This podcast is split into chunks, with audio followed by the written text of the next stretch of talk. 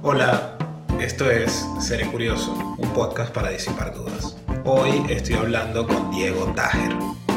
Con Diego estuvimos tratando de responder la pregunta de si existe tal cosa como una nueva masculinidad, qué podemos rescatar y qué deberíamos cambiar. Esto es Seré Curioso. Eh, Diego, muchísimas gracias por, por, estar aquí en este espacio hoy. Eh, bueno, Diego, acá mis, mis invitados a, a, este, a este noble podcast eh, se, se, presentan a sí mismos. okay. yo, yo prefiero esa, esa, esa, figura para que queden presentados en, su, en sus propias palabras 100%. Eh, bueno. Así que cuéntanos un poquito quién es Diego Tajer. Entonces, yo soy, bueno, como dijiste, mi nombre es Diego. Eh, soy, o sea, mi trabajo es ser filósofo. Eh, vivo de, de investigar eh, académicamente filosofía. Eh, trabajo en el CONICET, enseño en la UBA. trabajo en temas de lógica, que igual nunca hablo de eso porque la gente se aburre. y algunos temas de filosofía un poco más generales. Y también escribo Twitter y me sigue como bastante gente, entonces hay mucha gente que me conoce de ahí. Eh, y yo creo que esa es suficiente presentación. El resto veremos qué vamos diciendo. Perfecto, vamos a ver qué, qué, más vamos descubriendo mientras, mientras vamos hablando. Me, me gusta como eh, que dices que tu profesión es ser filósofo, porque además no muchos sabemos o entendemos muy bien qué, qué implica eso, pero, pero me gusta como, porque he conocido gente que dice como que yo investigo, empieza por ahí, o yo hago tal cosa y además soy filósofo, pero tú dijiste, soy filósofo, ¿verdad? Arrancaste por ahí de Sí, para mí es como un trabajo más como otros, o sea, simplemente no me lo tomo tan, tan a pecho, pero sí hay como un prejuicio de que para ser filósofo tenés que ser como Nietzsche encarnado, ¿viste? Ajá, eh, y no, o sea, yo no creo en eso, me parece que no está bueno. Eh, Así que sí, no. Después uno juzgará si soy bueno o soy malo, si digo estupideces o algo inteligente, pero ese es mi trabajo, ser filósofo. Después cada uno juzgue, qué sé yo. está bien, está bien. eh, Bueno, Diego, como tú mismo dijiste, estás, estás en Twitter, te sigue, te sigue un montón de gente, yo incluido ahí creo que, creo que el, prácticamente nuestra interacción ha sido ahí a través de, a través de tweets. Eh, y, y, a partir de ahí he empezado a ver cosas de, de, las que tú vas comentando desde un punto de vista medio, sí, de filosofía, pero también bastante, bastante traído a tierra, bastante, no, no, no sé si usar la palabra pop, porque puede, puede parecer de cualquier otra cosa, pero es algo que yo puedo ah, entender. sí, es algo que yo puedo pop. entender. Y, y, hay, y hay un tema del que, de que estás hablando y que estuviste hablando en, en el podcast que tenías con eh, Tamara Tenenbaum, ¿sí?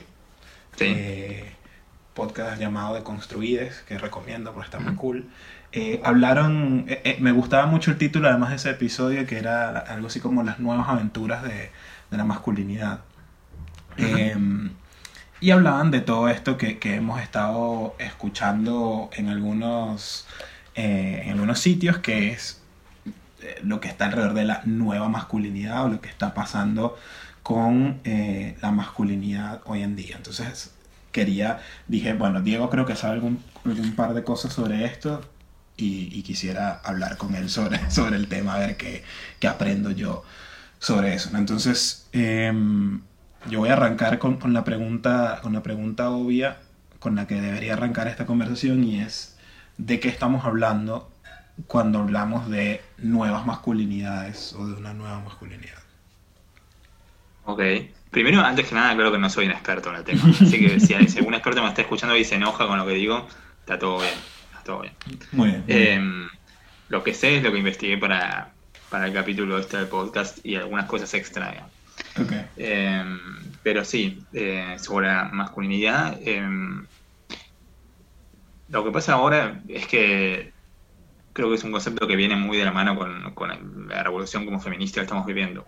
Uh -huh. eh, entonces no se puede pensar como, como eh, por separado, ¿no? Claro. Eh, no, no, me parece que sea algo que surge solo entre varones, para nada. Okay. Sino que más bien surge por la necesidad de, de, de responder a demandas que más bien hacen las mujeres. Uh -huh.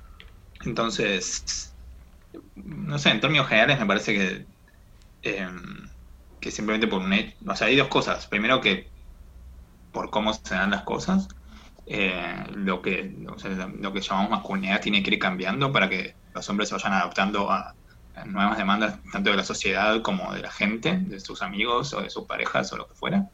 Eh, hay un montón de cosas que antes eran vistas como positivas y ahora quizás no tanto, y esto es un proceso de adaptación. Eh, y así que eso es por un lado algo un poco inevitable, ¿no? Como un proceso histórico interesante.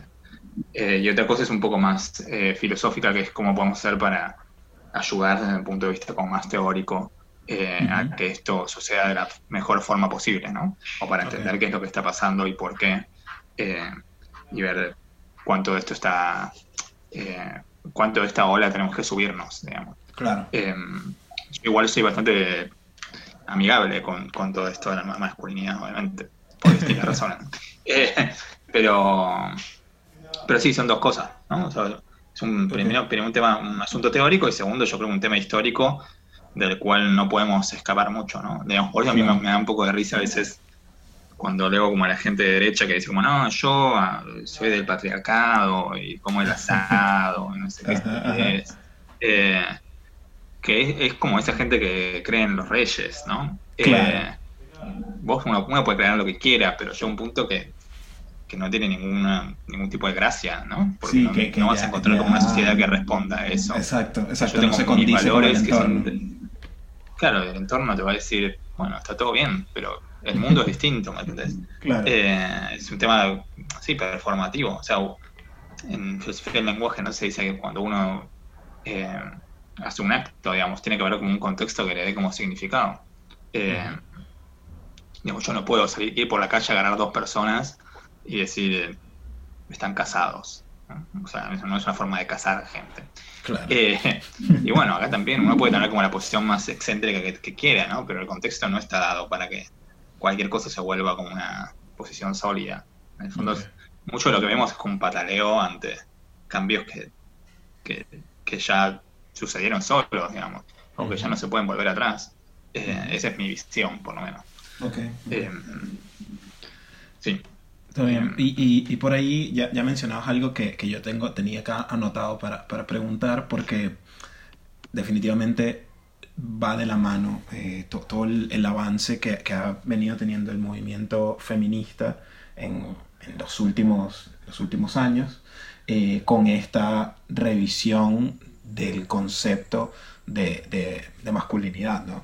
Em, ¿Por dónde dirías que va ahí? o a ver, ¿cómo, cómo, cómo, se puede ver reflejado un poco lo que, lo que ha ido logrando el movimiento feminista en esta revisión de la, de la masculinidad? No, está bueno. O sea, para mí de estos dos fenómenos, me parece que, eh, que los dos tienen que ver mucho con la, revolución feminista. Primero porque la revolución feminista también tiene como un carácter más social. O sea, simplemente que incluso la gente como conservadora, a mí eso me, me gusta, me divierte que incluso gente conservadora está teniendo como reivindicaciones que hoy, que, que, digamos, hace 20 años llamaríamos feministas medio extremas, en contra del abuso, en contra del acoso laboral, eh, cosas que quizás gente del mismo sector, supongamos de las derechas, hace 20 años hubiera dicho son todas estupideces. Eh, pero hoy en día es como bastante transversal eso. Hay cosas que no, por ejemplo el aborto, pero otras cosas sí son transversales. Eh, entonces, em, nada, a mí me parece que que el movimiento feminista lo que logró eh, es cambiar, yo creo, la, conciencia general, ¿no? O sea, la idea de, qué significa tener una relación, una buena relación amorosa, por ejemplo, de qué significa eh, que un hombre tenga, como, por ejemplo, un determinado gesto de celos eh, o un determinado gesto romántico.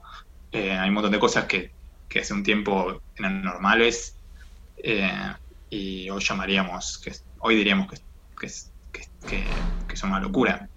Justo con Tamara estamos viendo Betty la Fea, estamos haciendo como un mm. rewatch. y verdad porque era divertido. Claro. Nada más porque eso, pero ahora quizás hacemos un capítulo de podcast sobre eso. Y, y claro, y, yo veía, especialmente hacia el final, que el personaje este de Don Armando, para los que no vieron la novela, es como el, el galán, es siniestro para los estándares actuales. La cantidad de cosas que hace por amor son siniestras, empezando por, no sé, eh, a pegarle gente, golpear a medio mundo, eh, ir a la, casa de la novia a cagar a piñas al padre, eh, robarle su diario íntimo, cosas que hoy se consideran terroríficas. y bueno, y estaba dado que ese contexto hace 20 años en lo cual eso era como un gesto de amor. y esas cosas ya cambiaron. ¿Quién logró que eso cambie? No es muy fácil saber. O sea, qué sé yo, nunca sabes quién, quién movió eh, que movió ese engranaje. Pero uno podría decir en general que, en parte por lo menos es por el movimiento feminista, ¿no? Y bueno, los hombres tenemos que, acostumbrarnos a esa nueva a ese nuevo panorama, que aparte eh, sí, obviamente para mucha gente es duro, porque a veces eh, obviamente los hombres teníamos ciertos privilegios, para decir una cosa muy estúpida, o sea, en hace un par de generaciones atrás se aceptaba que un hombre fuera infiel, pero no que una mujer fuera infiel. Por ejemplo, se aceptaba que un hombre fuera. punto de vista legal, incluso. Sí, se aceptaba que un hombre fuera promiscuo, pero no que una mujer promiscuo. En mi secundario era ese, estamos hablando hace 10 años, 15 años atrás. Y no sé si sigue pasando ahora, supongo que sí. Eh, así que claramente había un par de privilegios muy marcados ¿no? de los hombres. Así que pasar a otro paradigma es, es, es un hay que hacer un duelo, digamos, para mucha gente. Eh, pero por todo tiene sus cosas buenas, yo creo. O sea, porque también, eh, como dicen muchos psicólogos, eh, las demandas de la masculinidad eran bastante insoportables. empezando por cosas tan obvias como ser heterosexual, ¿no? pero siendo por cosas como no llorar o ese tipo de idioteces. entonces, sacarse encima todo eso bueno, también es, liberador, yo creo. Todo tiene, digamos, todos estos derechos que uno, que los hombres teníamos, yo creo que venían también con, un costo. Eh, sí, un costo. Y ahora es cuestión de. con un costo bastante alto, especialmente para los que no respondíamos tanto a la norma, pero después, cuando hablas a fondo con cualquiera que uno, viste, esa frase, creo que es de Pessoa, que dice que de cerca nadie es normal. Eh, y bueno, cuando hablas con una persona que vos decías, como este era un, lo que yo llamaría como un chad, ¿no? Un tipo que hace deporte, que se levanta las minas. Y después que hablar sin nada que ver. En, su interior es una persona que quizás sufrió un montón por tal o cual cosa. O sea, nunca sabes. Y, y nada, así que uno nunca puede saber hasta cuándo los hombres fuimos afectados por este tipo de, demandas, ¿no? O sea, probablemente todos fuimos afectados y bastante. Sí, Obviamente es distinto con el tema del feminismo, ¿no? O sea, el tema del feminismo yo creo que tiene como este carácter un poco de, revelación o de, em, de que cada mujer está como reconstruyendo también su pasado a la luz del feminismo. No todas, pero sí muchas. Como me acuerdo tal cosa, tengo un montón de amigas que dijeron, y la verdad que cuando era chica me acosaron, abusaron de mí, lo que fuera. Em, los hombres no estamos ni cerca de ese, eh, de ese momento. Sí, en parte porque está el mandato de no, no compartir eh, tus emociones ni tus momentos traumáticos, porque está como muy mal visto. Em, y. Quiero decir, pero, pero igual estamos, yo creo, también reconstruyendo un poco todo a la luz de eso, con un nivel de intensidad mucho más bajo, ¿no? Sí, seguro. Eh, seguro. Porque creo que todavía nos, eh, nos cuesta, todavía hay un montón de mandatos que, que, todavía respetamos, como sí, este, hay, hablar sobre hay un montón de mandatos y siento también que, tenemos como mucho miedo eh, porque, porque la revisión del, lado del hombre creo que pasa mucho por reconocer eh, momentos de, nuestras vidas donde nosotros fuimos quienes eh, ejercimos opresión, ¿no? que mm, no digo que sea no digo que sea más fácil reconocerte como víctima porque también tiene un peso importantísimo para la mujer que se entiende como víctima eh, pero pero nosotros estamos muy muy todavía muy atrás en esto de reconocernos entre nuestras emociones y todo esto y entonces reconocer que en algún momento fuiste tú el villano eh, es muy amenazante para la imagen que uno tiene de sí mismo en general y como hombre. O sea, creo que todavía nos sí, falta completamente digamos sí totalmente confesar un digamos, confesar un pecado tiene, te deja marcado, ¿no? Eh, eh, a veces aparte uno dice, bueno, qué sé yo, era otra época y no querés, qué sé yo, supongamos que uno en Twitter pusiera, me acuerdo que hace 10 años hice tal cosa, una cosa somos machistas. y no sería bien tomado. O sea, probablemente te, te harían mierda en Twitter. O sea, te dirían morite, cualquier mierda. No sé qué te dirían, pero no, no sería bien. Eh, sí, no, no va a salir bien. No, no, no, no. Eh, en parte también porque, digamos, em, para mí, esto es un poco polémico, pero bueno, eh, muchos de estos movimientos políticos todavía, como todavía son una mezcla entre yo, yo diría como fuerza e ideas, ¿no? O sea, es una mezcla, ¿no? No, son, no es pura fuerza y no son puras ideas, es una mezcla entre las dos cosas. Y la fuerza a veces es un poco ciega, ¿no? Entonces todo el tema de los escrachos y todo eso, eh, uno nunca sabe muy bien dónde para. Yo antes era un poco más crítico de eso. Ahora pienso como que en parte de toda esta fuerza un poco ciega no puedes sacarla, porque sin eso te quedas con un debate de la facultad. Claro, eh, y no sabes a dónde llegas. Pero por otro lado tampoco voy a tomarme, no voy, no voy, a hacer una gesta épica de, estas cosas como eh, violentas o los scratches o cosas por el estilo.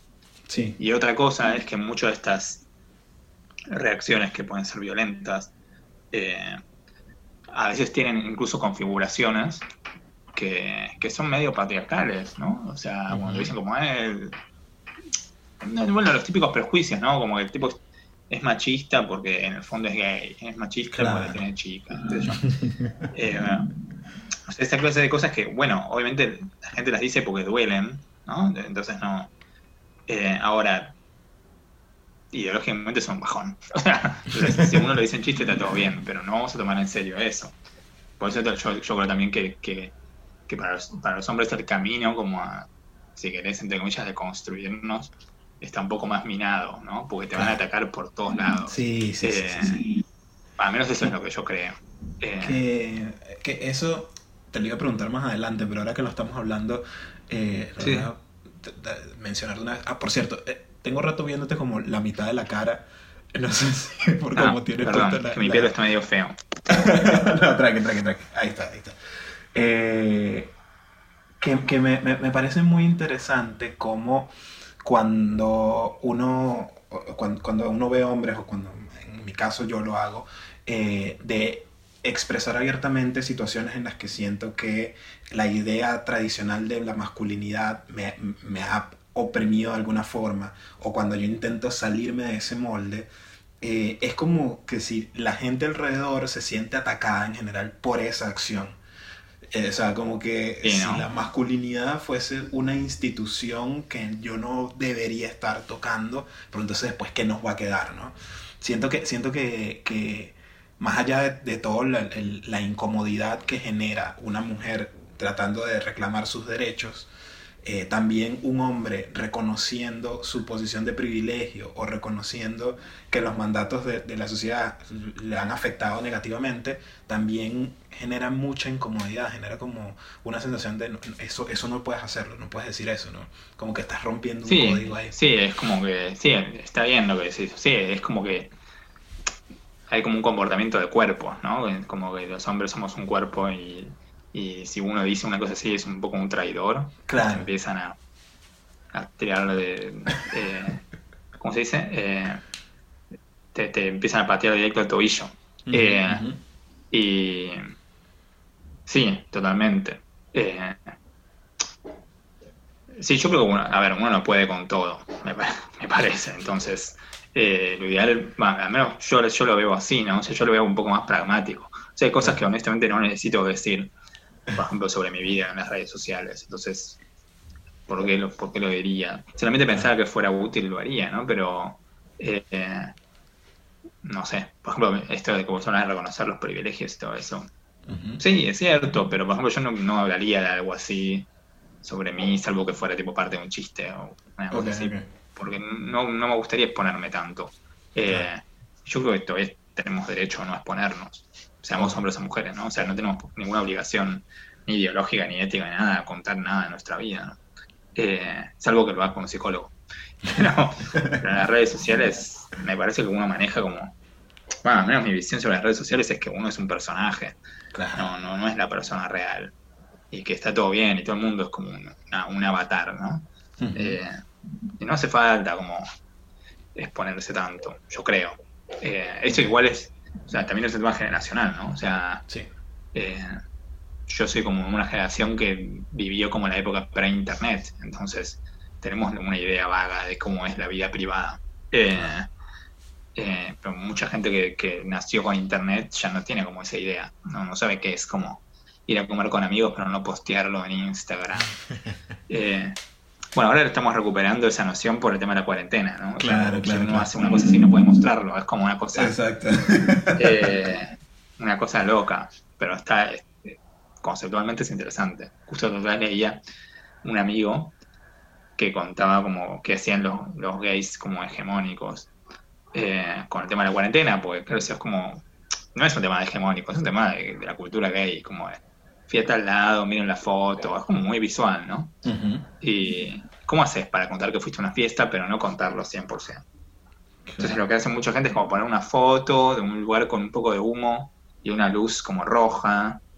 Entonces no están confesando un delito, pero para los que entienden, entienden Claro, que tipo estás fue una fiesta. transmitiendo un código por ahí Eh, que, que otros Están entienden. haciendo súper indirectos. Lo cual me parece una locura, porque en el fondo es como, ¿a qué le importa si fuiste o no? O sea, andá a pasarla bien, qué sé yo. A ver, yo no voy a poner a- en policía. Eh, pero sí, digamos, cuando eso se lleva como a lo, a lo- a lo ideológico, a mí me parece, me pareció genial eh, que el movimiento este Me Too y todo lo que pasa en el feminismo, que la gente, que las mujeres especialmente empiecen a revelar como eh, las cosas estructurales que les afectaban, ¿no? Eh, ahora, si me pregunto, ¿los hombres deberíamos hacer lo mismo? Y bueno, no sé, tal vez sí, pero en verdad hay que ver para qué sirve, ¿no? Me parece. Eh, si no, sí, uno está pidiendo demasiado. Eh, Claro. Muchos hombres, ¿no? Yo decía, es mucho trabajo como pasar a un nuevo paradigma de, de masculinidad para mucha gente. Sí, sí, sí. Entonces tampoco es que hay que pinchar, yo creo tampoco hay que pinchar tanto. O sea, eh, es un tema de, de entender que también son personas, somos personas. Que y- vamos teniendo nuestros eh, tiempos. Sí, obviamente. O sea, cada uno tiene su, eh, su estilo, ¿no? Eh, Claro. y, y lo, como yo te decía, no es que es tan op- opcional, digamos, al menos como yo, lo- no es que es opcional cambiar, o sea, cambiar de paradigma de masculinidad, simplemente algo que obligatorio, ¿no? Es algo que lo que uno tiene que empezar a acostumbrarse. Tal vez en 10 años estamos hablando de otra cosa, ¿no? Y de repente somos Afganistán, no lo sé. Pero si te hablo de ahora, eh, yo creo que más que nada es un tema de, de si puedes, lográs acostumbrarte o no. No te digo hacer como eh, el, que, el chico de Les Pibis y hablar en inclusivo. Pero sí cosas muy básicas, muy, muy básicas, como tolerar que tu novia salga con sus amigas, cosas estúpidas. Eh, no meterte tanto con el físico de las mujeres, cosas por el estilo. Eh, que quizás hace un tiempo, qué sé yo, la gente de mi generación se formó así.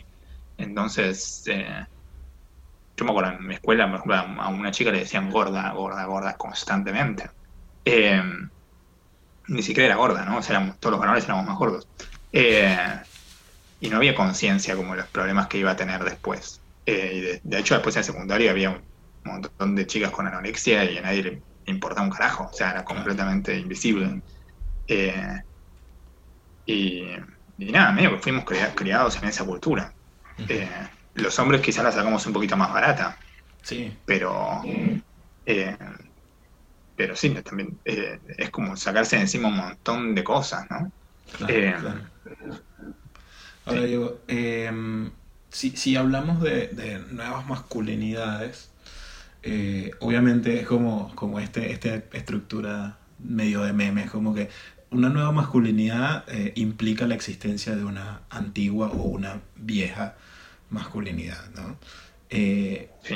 si nos ponemos ahí medio, no sé si conceptuales o, o más teóricos o algo, eh, ¿cómo, cómo, cómo las comparamos? O sea, eh, eh, digamos, de la versión más sencilla de verlo, ¿dónde están las diferencias entre una cosa y otra? Está bueno lo que decís. Eh, en verdad, cuando decimos nueva masculinidad, es un tema de, de que estamos parados en el presente y nos gusta todo pensarlo en la diferencia entre lo nuevo y lo viejo, ¿no? Pero no, Claro. no significa que eso responda a algo real. Históricamente no, no tiene mucho asidero, ¿no? Eh, digamos, lo digo porque lo que llamamos masculinidad tuvo como un montón de cambios a lo largo de la historia. Eh, no es lo mismo un griego, un romano, que un, o incluso un sueco, un italiano, un chino, o sea, son cosas muy distintas. Eh, para mí cuando uno dice lo viejo o lo nuevo, uno habla de sus, tus abuelos versus vos. O sea, para mí es como... Eh, la visión como naif es esa. Em, pero... Sí, o sea, algunas cosas son medio obvias, ¿no? O sea, cosas como esto que yo te decía de que, de que el hombre tenía que ser como sustento del hogar, eh, y tenía que ser como súper irresistible, y tenía que estar como casado, pero a la vez, eh, no sé, en muchos casos, estar como ser medio más picaflor o lo que fuera, eh, esto que no puedes como mostrar emociones, no puedes tener amigas mujeres. más que, o sea, a mí me parece que lo más como característico es esta presión por el por ser como un padre de familia, ¿no? Eh, con todo lo que eso implica. Eh, pero bueno, lo cierto, la verdad, es que yo no, no formo muy, muy, mucha parte de ese, ese paradigma, ¿no? Eh, entonces, lo que veo desde ese tiempo ya es como la transformación. No accedí tanto. ¿no? yo, mi abuela, por ejemplo, era un hombre muy clásico. Claro. Eh, pero era tan clásico que ni siquiera hablaba conmigo. O sea, porque no me interesaba mi de vista. A mí tampoco me interesaba tanto de él, en verdad. Eh, entonces había como un, choque. Eh, una buena pregunta, teóricamente, por lo menos, es si algo de esa vieja masculinidad que, que, que este, sea bueno recoger. Y yo creo que sí que hay un par de cosas. Solamente que todas tienen que venir con un, con un poco de, de soda, diríamos claro, Claro, o sea, limpiarlos un poquito. Un poco bajadas. Eh, porque así como estaban antes son un bajón. Eh, pero a mí, por ejemplo, la idea de que de, de tener como un proyecto de vida, eh, no sé, a mí eso me parece como interesante, por lo menos. No me parece algo que es para tirar por la ventana de una o la voluntad, la supuesta voluntad de trabajo que todos deberíamos tener. Yo no tengo, eh, no tengo mucha. Eh, pero, pero, no sé, a mí esas cosas no me parecen tan terribles. Y una que quizás es más interesante en este contexto es lo que hablamos de, controlar como las emociones. Que a ver, en un aspecto es, es una mierda porque te, te, transforma en un robot. Pero si uno lo hace con cuidado, eh, me parece es una buena habilidad. O sea, es un buen skill eh, poder no dejarse llevar tanto. O sea, tener como, lo, que, lo que Nietzsche llamaría como apolinio, ¿no? Eh, no digo en absoluto que los hombres hayan sido así, o que sean así, o que van a ser así, no sé. Solamente que es un poco un mandato. Solamente digo que es, como un mandato y que de todos los mandatos ese no estaba tan mal. Eh, para mí, es, de hecho, muchas de las reivindicaciones como feministas más liberales tienen que ver también con estos, eh, con estos mandatos, ¿no? Esta mujer salió de no sé dónde y se volvió rica o se volvió súper exitosa o lo que fuera. También eh, se vuelve un mandato nuevo y también puede llegar a ser un problema. Eh, eso dicen, ¿no? Feministas más marxistas te dicen, bueno, basta, no cambies, no, no digas lo mismo que se dice los hombres con el mismo mandato del éxito, no lo pongas a las mujeres. pero aún así es un discurso muy común hoy incluso dentro del feminismo.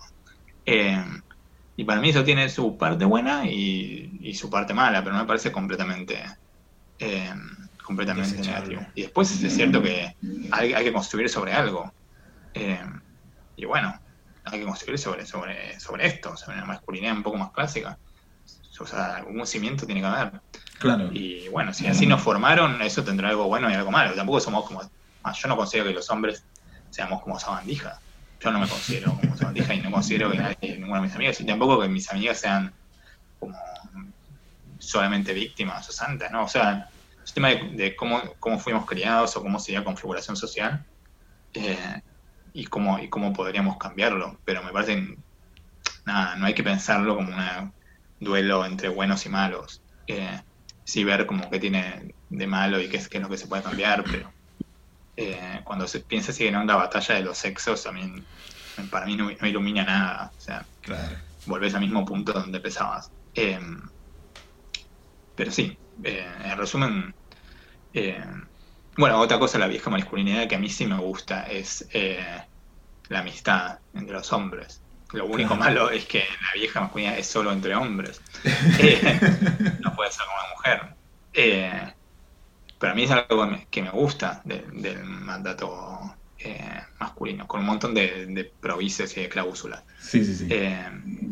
pero la idea es tener como amigos a los que te ves y comes el asado, no sé qué sacando todo un montón de cosas que cada uno lo adaptará, eh, es algo bonito. Incluso uno podría llegar a la masculinidad más tipo griega, ¿no? claro, claro, más, un poquito más romántica. Una cosa súper pesada eh, y donde quizás eh, una de las cosas que decía en el podcast es, me acuerdo que me acordaba cuando en el secundario leía la Odisea de Homero y hay un capítulo donde hay como, como una comida, hoy diríamos un asado, Y, Ulises eh, recuerda por alguna razón una guerra y se pone a llorar. Eh, y, es muy llamativo que el héroe como griego fuerte, que es como la, imagen de lo fuerte, de lo rudo, de lo inteligente, de lo, que tiene como todas las virtudes, es, es un tipo que llora cuando recuerda, tiene recuerdos, ¿no? Eh, y quizás eso no pasaría con un héroe masculino moderno no, una, una película similar con, el esquema yankee, por ejemplo, o con el esquema más reciente o, más cercano que tenemos nosotros, sería muy raro que, que, el, que el Por eso, ese tipo de cosas... Sí, por eso para mí ese tipo de cosas son como... Eh, eh, son como interesantes. Y después otra cosa que decía en el podcast, ahora que me acuerdo, era... Eh, esta idea de hacerse hombre, ¿no? Eh, que tiene un montón de cosas horribles, eh, pero tiene otras cosas que no están tan mal, que es como, también a veces es como una metáfora de madurar, eh, y de poder como resistir como los, como ponerle el, ¿cómo se dice? ponerse firme ante la adversidad y ese tipo de cosas, que lo malo es cuando, cuando uno lo toma al extremo, ¿no? Sí, cuando se hace muy rígido, cuando se hace una característica muy rígida, eh, ahí es cuando capaz deja de ser como... Sí, ahí ya hace más mal que bien. pero, exacto. pero tomado en términos generales tampoco me parece tan malo. Eh, yo creo que lo peor de la vieja masculinidad es justamente la relación con las mujeres. Eh, es tan danino en tantos aspectos. y en parte también toda esta esta diferencia entre los ganadores y los perdedores, ¿no? A ver todo como una batalla. Eh, esas dos cosas son las peores. Eh, porque te, terminas completamente destruido y destruyendo la vida a otros. Entonces es como. Sí, Eso sí es bastante como dañino y grave, ¿no? Eh, Ahora, esto, esto que, que, estamos hablando me, hay dos, hay, me abre como hacia dos temas, ¿no? Pero hay uno, en principio, eh, me, me, me, llamó mucho la atención esto que tú estás diciendo de, de rescatar algo de, de, las concepciones anteriores que vamos teniendo de la masculinidad porque se tiene que partir de un sitio. Y, y, me lo llevo porque, porque a mí no se me hubiese ocurrido de esa forma. O sea, yo, estaría, yo estaba más como en, en, un plano de, bueno, tengo que repensarme esto porque, porque hay que reconstruir la forma en la que entendemos la masculinidad casi que desde cero, pero evidentemente si no tenemos una plantilla no, no, no sabemos de dónde partir. Y, y creo que parte del, del, del, del, rechazo o del miedo que pueda generar en algunas de las personas con las que he interactuado con respecto a este tema es eso de que la sensación de que, de que como que de tanto revisar o de tanto replantear la, la masculinidad como que nos quedamos sin nada como que no ya, ya, no existe el hombre ¿no? creo, creo que ese es uno de los miedos más grandes que, que, que atraviesa mucha gente. Eh, sí, yo creo que aparte que digamos, el, el espíritu más deconstructivo, más extremo, eh, es un poco ese. Eh, em, es como realmente romper como la dicotomía entre hombre y mujer. Ahora, primero, nadie tiene por qué aceptar eso en extremo, obviamente. y yo quizás no, yo tengo una visión un poco más moderada. O sea, sí me parece obviamente que que es ridículo a esta altura del universo pensar que, lo, que los hombres tienen que hacer tal cosa y las mujeres tal otra. Una estupidez. Ahora, tampoco hay que olvidar que, que nuestra historia, que incluye, incluye como nuestro género, nuestra historia, nuestra identidad, tiene un pasado y estamos también atados a algo. Y si queremos ir hacia algún lado, tener ciertos valores y ciertos objetivos y ciertas formas de pensar o actuar que van a estar configurados por ese tipo de diferencias y no puedes partir de cero de un día para el otro. Eh, pues justamente lo que va a pasar es que a nadie le va a importar porque va a decir, eh, o sea, anda, a cagar. O sea, yo soy así. Eh, entonces, no sé, esa es un poco mi, mi crítica con, con, un montón de visiones como más liberales, ¿no? Eh, y ah, em, esto, que no reconocen como en qué sentido historia tiene que ver con tu identidad. Entonces terminan como rechazando tu... Eh, con, con, un objetivo quizás bueno, con buenas intenciones, que sería como tener identidades menos sólidas o menos, eh, ¿cómo se dice?, menos opresivas, eh, terminan pidiéndote que no seas como quien sos. Eh, entonces, ¿con qué te quedas? ¿Qué sos mañana? ¿Vas a ir eligiendo a ver qué te gusta? O sea, abandonas el fútbol y vas, vas a ir a ver todos los todos los deportes una hora una hora cada uno en un mes a ver con cuál te quedas, cuál va a ser tu nuevo deporte preferido. Eh, es como esto de cuando sos chico y, eh, y está el tema de los clubes de fútbol, ¿no? O sea, todos los chicos, al menos en mi época, son de algún club. Eh, y yo a veces pensaba cuando era chico como, ¿por qué no me hago del club que gana siempre? Claro. O sea, pero claro, es que no, no tiene gracia. Justamente la gracia es que uno es del club de sus padres, eh, y ese tipo de cosas, ¿no? O, de algún. Hay gente que se cambia de club, naturalmente, pero son medio traidores, ¿no? Claro. Eh, y.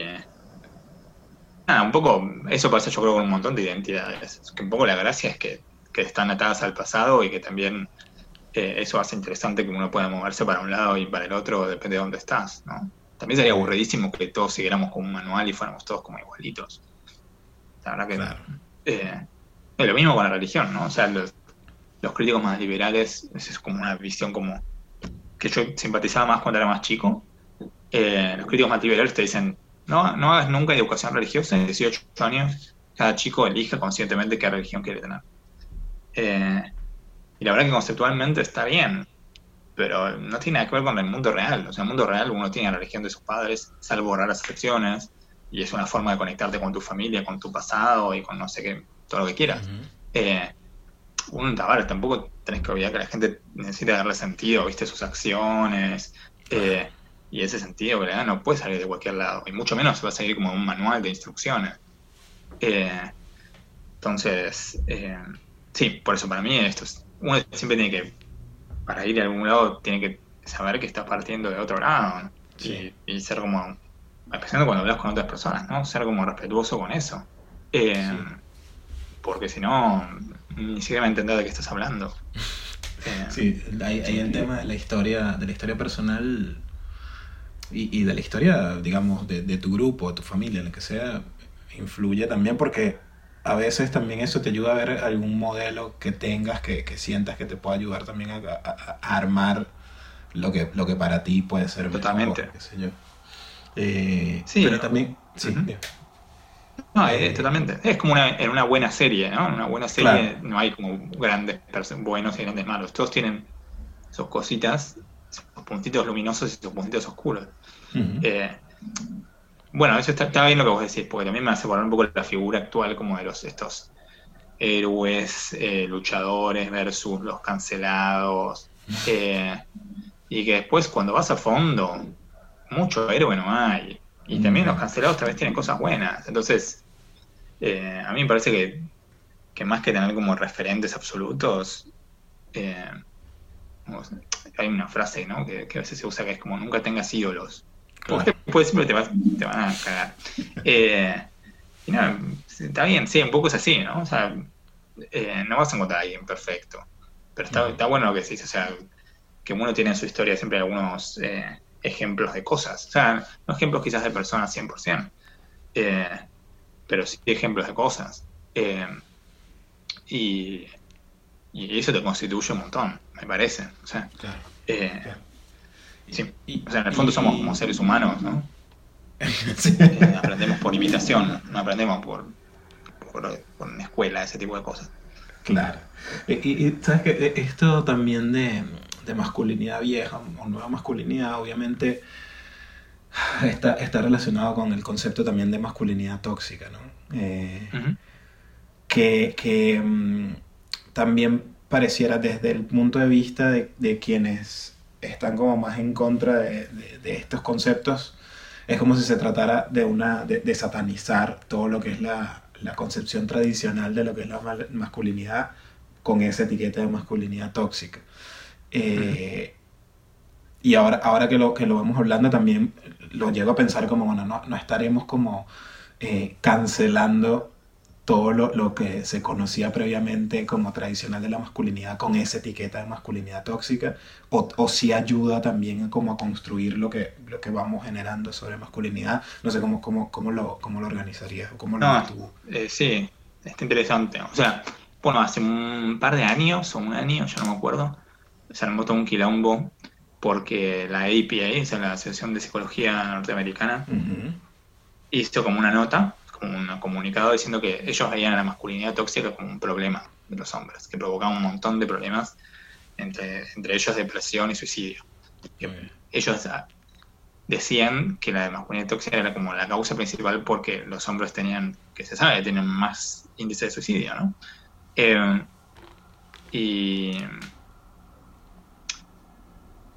y se armó todo un quilombo porque, bueno, a mí me parece que cuando uno discute el tema del feminismo siempre tiene que tener en cuenta que hay un montón de gente que no tiene la menor intención de debatir. O sea, simplemente tiene la, lo que va a hacer es leer como la peor versión posible de lo que se dice y ridiculizar y reírse de eso y, hacer política, porque en el fondo no es mucho más que política. O sea, si vos, eh, yo, los movimientos tipo Trump, etcétera, no es que son ideológicamente sólidos, son gente haciendo política que entiende cómo eh, engañar y encontrar como los huecos. Entonces, con ese tipo de gente es muy difícil debatir.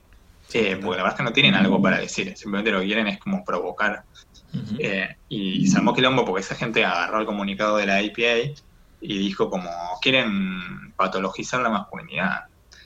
Y la verdad es que si lo leías con atención, eh, lo único que, que, quizás fuera controversial es que le pusieran ese nombre. Pero le podrían haber puesto otro nombre y lo que escribían era perfectamente razonable y es algo que todos los hombres vivimos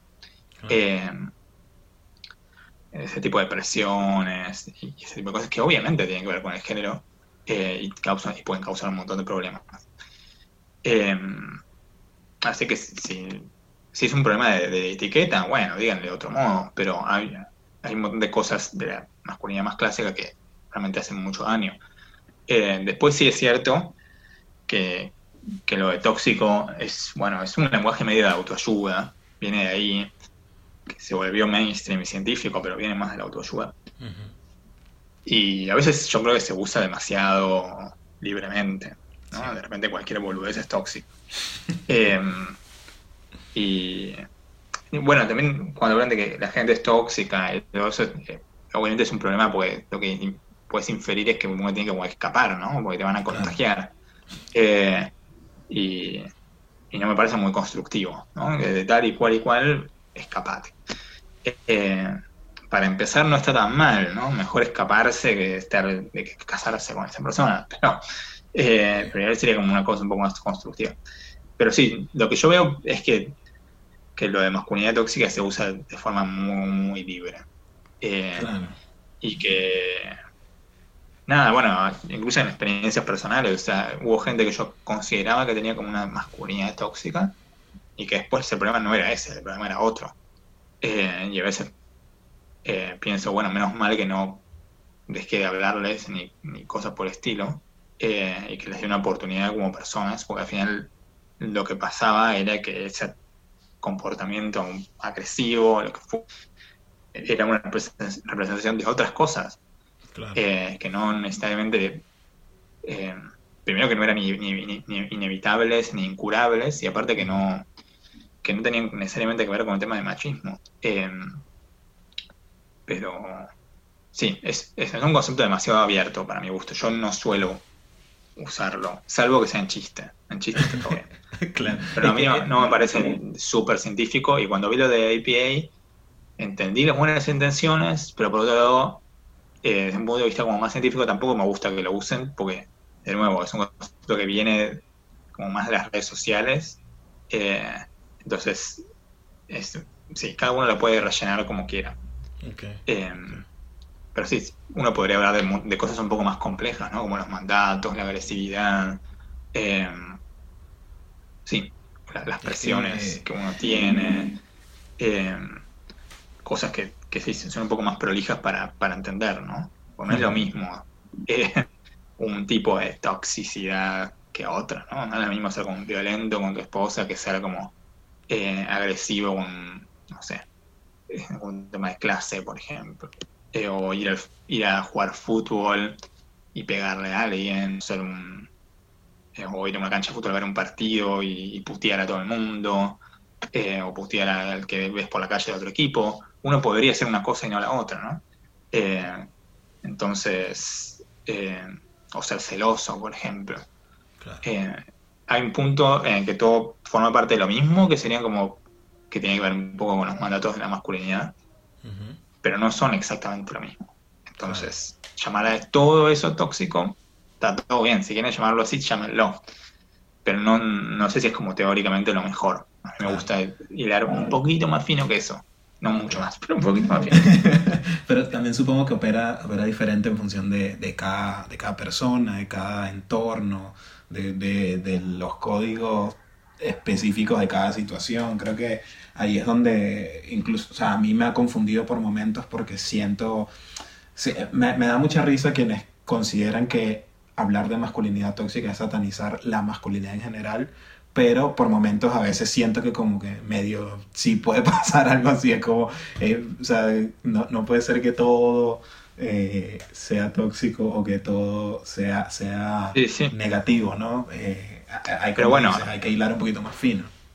Para mí lo que está de fondo es eso, que la gente que más conservadora, digamos, estoy hablando de gente ultra conservadora, ¿no? pero igual son un montón. Eh, los que te van a escrachar y putear si vos decís algo de masculinidad tóxica, en Twitter o en Instagram. esa gente no tiene intención de debatir o llegar a un acuerdo. Entonces, la verdad es que no se puede hacer mucho, honestamente, salvo putearlos, no sé qué se puede hacer. Pero, pero no, sé si hay que ser como comprensivos, porque a mí me parece que ellos no están actuando de buena fe. Eh, entonces no, se les puede ofrecer algo mejor. Eh, y justamente cuando dicen que, que, uno sataniza la masculinidad, es medio el, libro de instrucciones de ese tipo de grupo social, ¿no? Eh, de repente instalaron que masculinidad tóxica es un concepto anti-varones si la ves un poco más a fondo te das cuenta que no es tan así. Obviamente el tema es que siempre vas a encontrar alguna persona desquiciada que crea que cualquier que jugar al fútbol ya es tóxico. Entonces siempre vas a encontrar algo así. Ahora en Twitter eh, hay una chica que dice que el amor heterosexual no es amor, por ejemplo. Pues si hay un hombre ya no. Eh, si hay un hombre y mujer ya no puede haber amor. es como, bueno, siempre vas a encontrar a alguien que diga eso. Y si no hay, lo inventan o la inventan. la verdad es esa sea, entonces, eh, sí, em, para mí es, esa es una batalla un poco perdida. Eh, porque es un problema, ponerle lo de tóxico es un problema más teórico, no tiene que ver con la militancia. Eh, ahora, teóricamente a mí no me gusta tanto el concepto, pero me queda claro que no están tanto patologizando, patologizando la masculinidad, sino que es un concepto, para mi gusto, demasiado amplio, dado lo complejo que es el, el fenómeno, ¿no? Claro. Eh, o sea, mi tía es una psicóloga que se especializa en género, por ejemplo. Ok. Y ella yo creo que se enteró de lo de, masculinidad tóxica hace un par de años. Y escribe sobre masculinidad hace 20 años, por lo menos. Eh, ¿Cómo se me y a mí me gusta más lo que se escribía antes. O sea, eh, si uno escribe, lee como buenos papers sobre masculinidad. de hecho, en el podcast recomendamos un, una página que se llama, se me acuerdo, el Lazo Azul, eh, que es como un grupo de gente que traduce papers y textos y que escribe unidades y que son la mayoría excelentes. Eh, bueno, los tipos no te van a hablar de, este tipo es un tóxico, pues la verdad es que es un lenguaje más de redes sociales. Eh, y no sirve. A mí me sirvió también leer ese tipo de papers porque parten de una premisa un poco más comprensiva, ¿no? Que es como la mayoría son psicólogos clínicos, es qué pasa cuando un tipo así te llega al consultorio. No puedes decirle tóxico de mierda, eh, que es quizá lo que le dirías en una red social. Claro. Eh, entonces, la visión clínica me, interesó más, porque es un tema de entender qué es lo que pasa por ahí y qué es lo que se puede hacer. No, no, no necesariamente para que sea menos machista, sino para que no tenga una vida tan de mierda. Claro, eh, buscar una alternativa para el malestar que está mostrando. Totalmente. Eh, así que, sí. yo no voy a usar eh, nada. sí, yo, yo también estoy un poco ya harto de, de la toxicidad de lo tóxico, diría yo. Como que está, ya muy, muy, muy metido en todo y, lo usan como muy ligeramente. Pero bueno, ya, como para ir, ir llegando hacia el cierre de, esta, esta, conversa, me gustaría también eh, eh, tocar un par de temas allí. Y es, eh, hace un rato hablamos o, comentaste, por ejemplo, de esta de, de, esta idea que puede tener algunas personas de eh, medio, no sé si destruir por completo o, o, hacer menos pronunciada la diferencia entre hombres y mujeres, ¿no? Y ahí, y ahí eso me, me empieza, me, me trae a, a, la cabeza todo esto que también menciona mucha gente de la agenda gay. Y, y, este miedo también a como que deje de existir un hombre y una mujer, ¿no? Y todo el miedo a la, a la fluidez y esto. Eh, sí, totalmente. Y pienso que, que bueno, para bien o para mal, eh, todos los movimientos LGBTQ han tenido influencia también en esta revisión de la, de la masculinidad. ¿no? Totalmente. Eh, ¿Cómo lo estoy? Porque incluso creo que, creo que hay, hay quienes tienen el miedo, y a veces yo, incluido en algún punto, estuve ahí también, de como una desaparición del hombre heterosexual tradicional. Por, más o menos en la línea de lo que decías de este comentario de el amor heterosexual no existe, ¿no? Como que hay, hay esa, ese miedo de que, de que, vayamos hacia ese punto movidos por, por los movimientos LGBT. Eh, ¿cómo, ¿cómo, lo ves tú? O sea, mi visión de, de, lo, de las cosas que leí sobre sobre el tema es, primero que no es lo mismo un gay hombre que una lesbiana, eh, porque las lesbianas tienen una tradición teórica mucho más fuerte. Eh, los hombres gays, bueno, las lesbianas tienen este tipo de cosas, tipo grupos de lectura. Ah, yo, por ejemplo, que, que a veces trabajo con la gente de Casa Brandon, que es como un centro LGBT. claro, grupo de lectura y el 90% de la gente que va son mujeres. Eh, y si fuera como LGBT, el 90% de las fans son lesbianas. Eh, y hay un montón de filósofas lesbianas, partiendo por Butler, eh, otras, mil otras, Adrian Rich, qué sé yo. y, y tienen como un pensamiento muy particular y súper interesante. Entonces, parte del, feminismo actual le debe muchísimo a las lesbianas. a los gays, no sé cuánto les debe, muy poco, yo diría ínfimo. En parte porque los gays todavía tenemos el tema de los hombres de tener que hablar sobre lo universal, ¿no? Entonces no queremos escribir sobre la masculinidad. Bueno, parece que no es, que es muy poco, ¿no? Tenemos que hablar sobre algo más sobre política. Eh, y, o sea, sí, uno hablar de Foucault, pero tampoco es una persona que haya teorizado estrictamente estos temas. Ni, yo nunca lo consideré a Foucault un feminista o algo así. Eh, y no creo que le, interesara tanto el tema, más allá de las cosas como básicas. Eh, y entonces, sí, eh, obviamente la gente cree que el LGBT es todo lo mismo.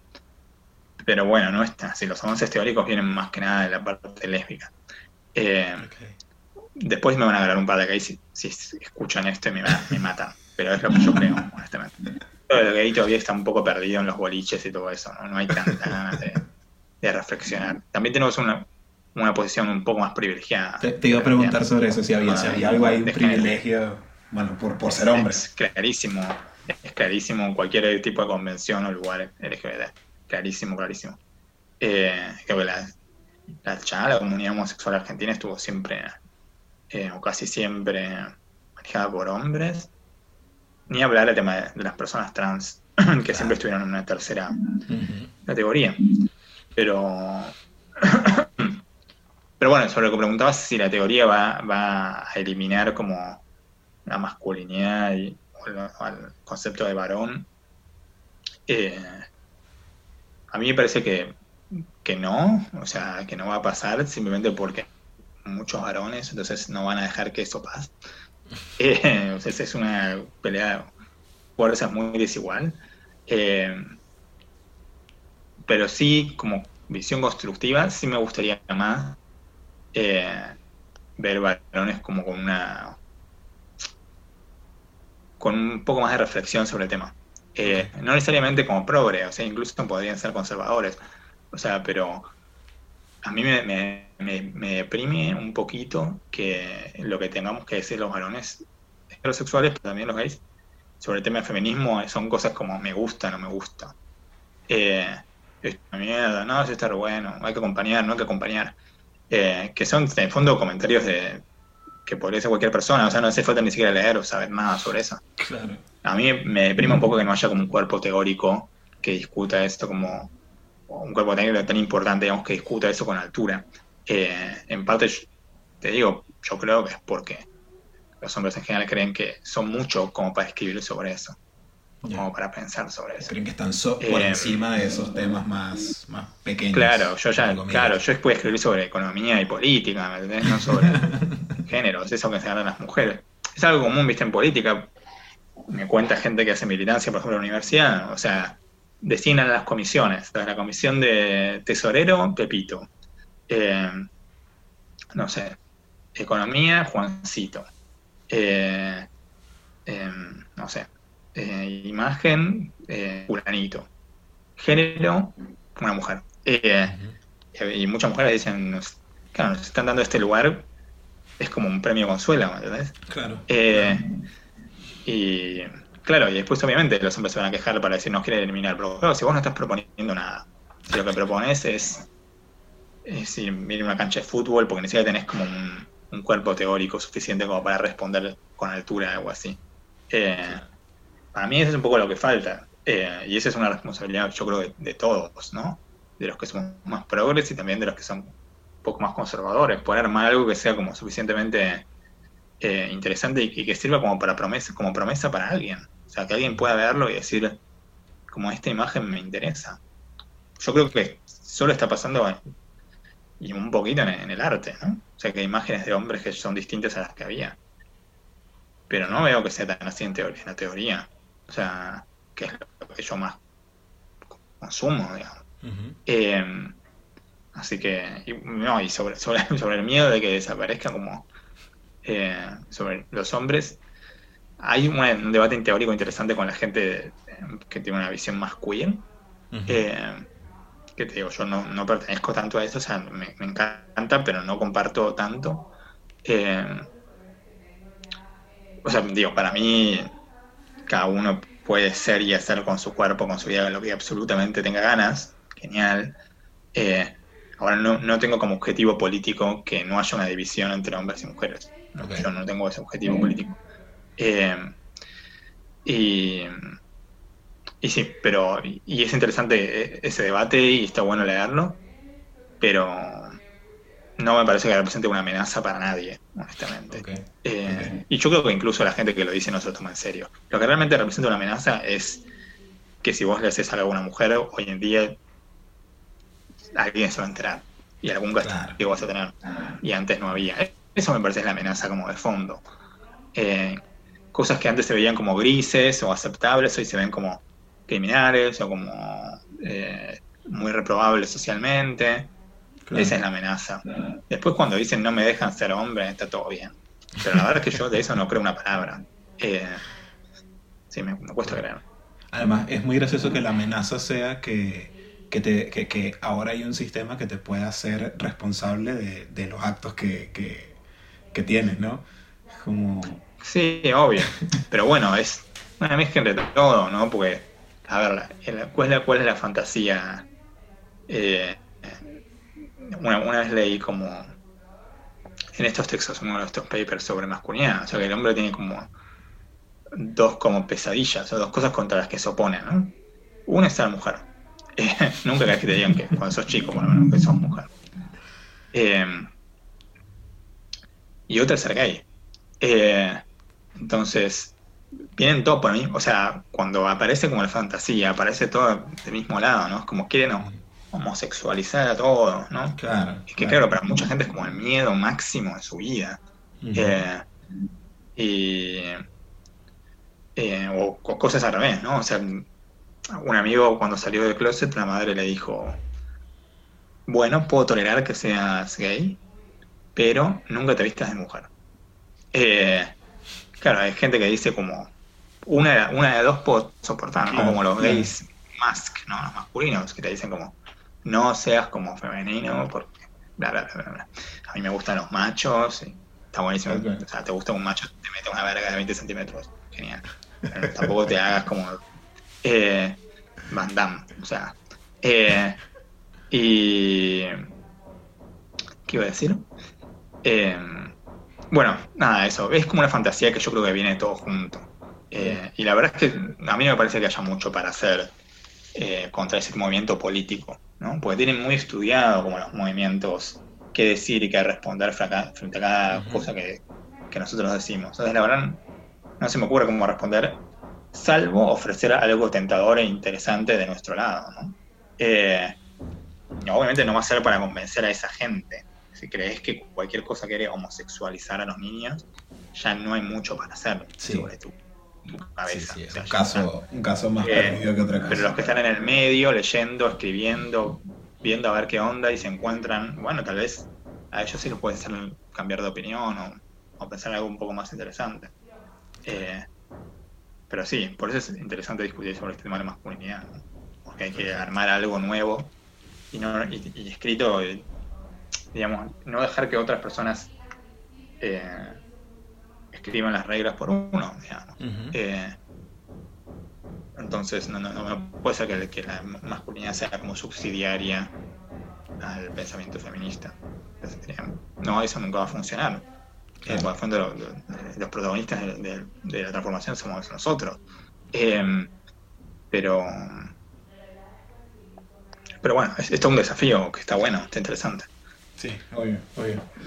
Perfecto. Bueno, Diego, ya, ya ahora sí vamos cerrando. De una ya te voy agradeciendo por, por, por esta, esta charla. Obviamente quedan un montón de puertas que se pueden abrir y seguir conversando una o dos horas más en cada, en cada arista, pero creo que esto como para, para ir organizando algunas ideas eh, está, está, bastante, está bastante bien. Em, yo ahora lo que, lo que voy a hacer, fíjate, para el cierre, em, yo hace, hace un tiempo, hace meses, en mi Instagram le, le, preguntaba a, la gente qué, qué concepciones tradicionales eh, conocían de la masculinidad, pero, o sea, qué, qué, qué era lo que, lo que en su tradición personal o familiar se asignaba o se, se, relacionaba con masculinidad, desde lo más obvio hasta lo más absurdo que habían visto. Entonces yo tengo aquí algunas y quiero leértelas y, vemos primero que comentemos qué tan obvio o qué tan, o qué tan raro suena, y luego ver si hay, si hay como una contraparte actual, si, si, ha, si ha evolucionado, si sigue dale, dale. ahí. El primero creo que es bastante obvio, además aquí en la cultura argentina, que es que los hombres tienen que hacer el asado. Ok. Sí, es un, clásico. es un clásico. Eh, es interesante, porque se sigue manteniendo bastante. Eh, yo igual, justo en mi caso, mi grupo de amigos, eh, no hablo de la gente de la filosofía, que obviamente son como progres, sino la gente en general. Mi grupo de amigos en general nunca le importó tanto este tipo de cosas y y muchas veces los asados los hacían las mujeres, o alguna mujer que tenía una parrilla. Así que no, sí, no, me afectó tanto. Eh, pero sí, es gracioso, no sé, yo un poco que he construido esto, ese mito del asado cuando hice, empecé a hacer asado yo. Y dije, este es estúpido, esto lo puede hacer literalmente un cavernícola. un cavernícola tonto, no estoy hablando de un cavernícola inteligente. O sea, eh, o sea cuánto bullo en todo esto, comprar una carne rica, bueno. Y la verdad que a, mí tampoco disfruto tanto el asado. Qué sé yo, es, simpático. A mí eso me parece eh, algo simpático, pero sí, es claramente un mandato súper argento en la masculinidad. sí, de hecho, yo, recuerdo, eh, a mí me pasó que en la universidad obviamente empezábamos a hacer asados o parrillas en nuestro caso. Y, había como unos roles muy bien establecidos de quién encendía el carbón y de quién escogía la carne, qué sé yo. Eh, y yo no encajaba en nada de eso, yo no sabía nada de eso. Y, lo que encontré fue como un rol alternativo que era el del amigo que está al lado hablando y, y sosteniendo la cerveza. Eh, Y, en ese rol conseguí mucha comodidad por todos los años de, universidad. Eh, el vago. El vago sí, sí, sí, además vaguísimo. Y, con muchos beneficios porque eras de los primeros que probaba la carne cuando salía, porque estaba ahí. Claro, obvio, eh, totalmente. Eh, sí, o sea, la verdad es que, bueno, mi familia, por ejemplo, yo soy el mismo rol que vos decís.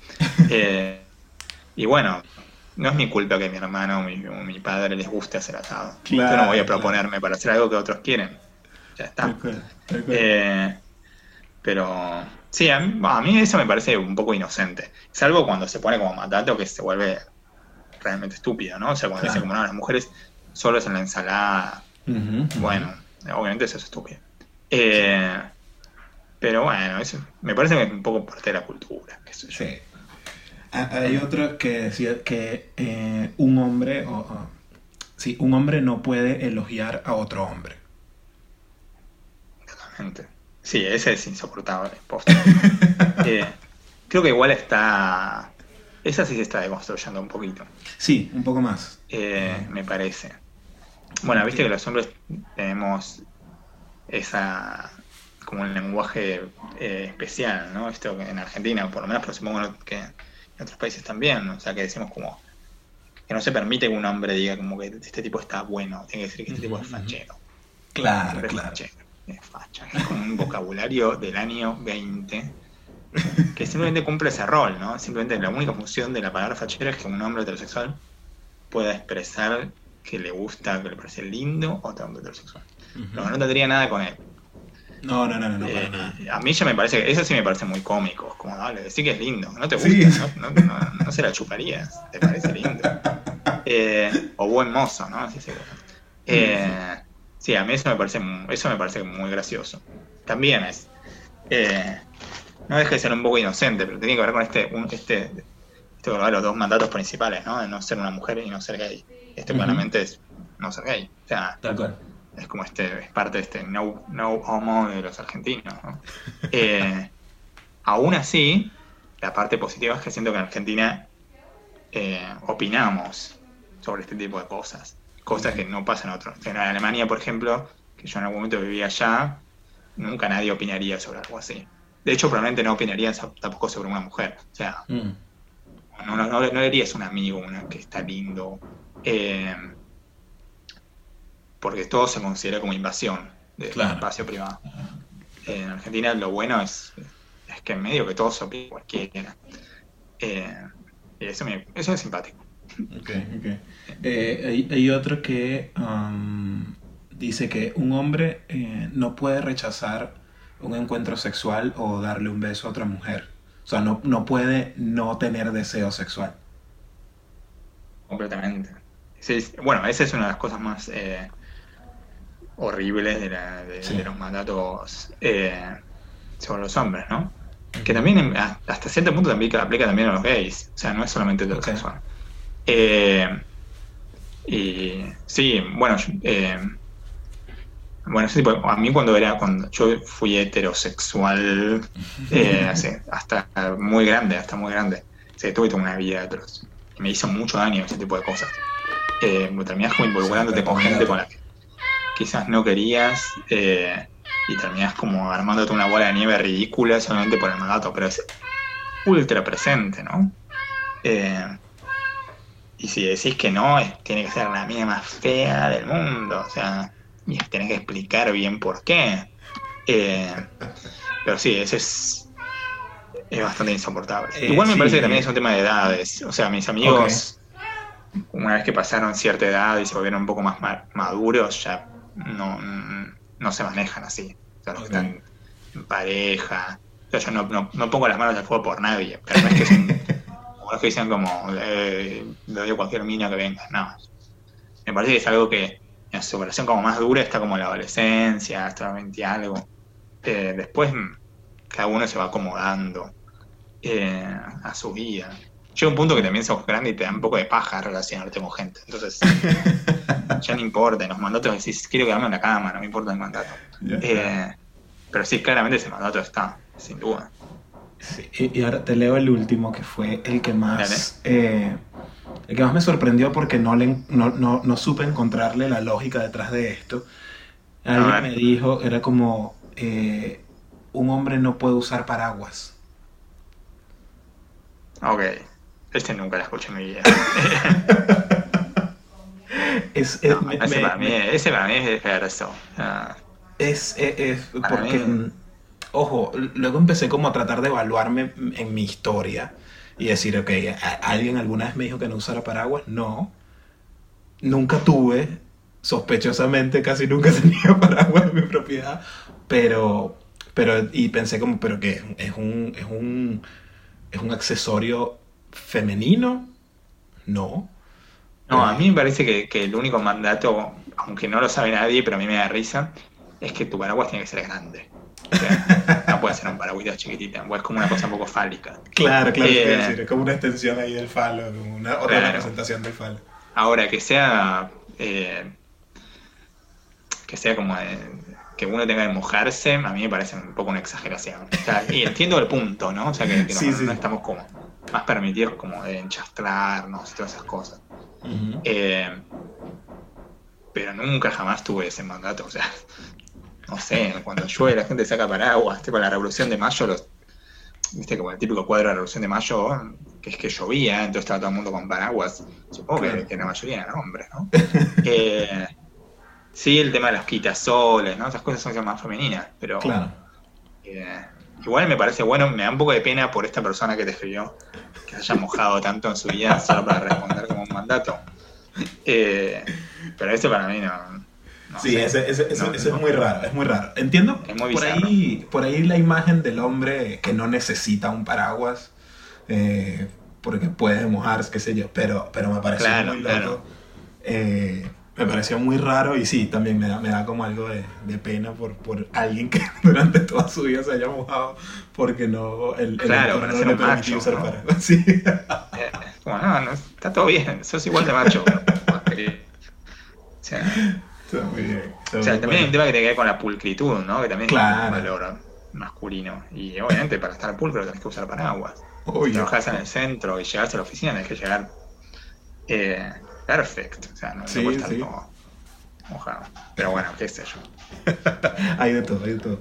Bueno, Diego, eh, nada, bueno, muchísimas gracias por, por esta conversación. Estuvo, estuvo muy interesante, está buena como como punto de partida. No sé si, si, te manejas con esto de decir cuáles son tus redes sociales o dónde te, pueden conseguir o conseguir cosas que vayas, que vayas escribiendo o diciendo, o, solamente el podcast. Eh, no, simplemente recuerdo mi podcast con Tamara tenemos, se llama de, de Construides, que lo pueden escuchar en Spotify. Y que si quieren seguirme en Twitter, aunque ahora tengo una cuenta medio privada, pero pueden mandarme como autorización, es eh, arroba Diego Taja, o sea, mi nombre y mi apellido. Y, em, y me parece que, eso es todo, ¿no? no sé si quiero promocionar más cosas, porque si promociono mis, mis papers de filosofía no los va a leer nadie. así que me quedo con la parte más pública. Perfecto, perfecto. Bueno, gente, muchísimas gracias.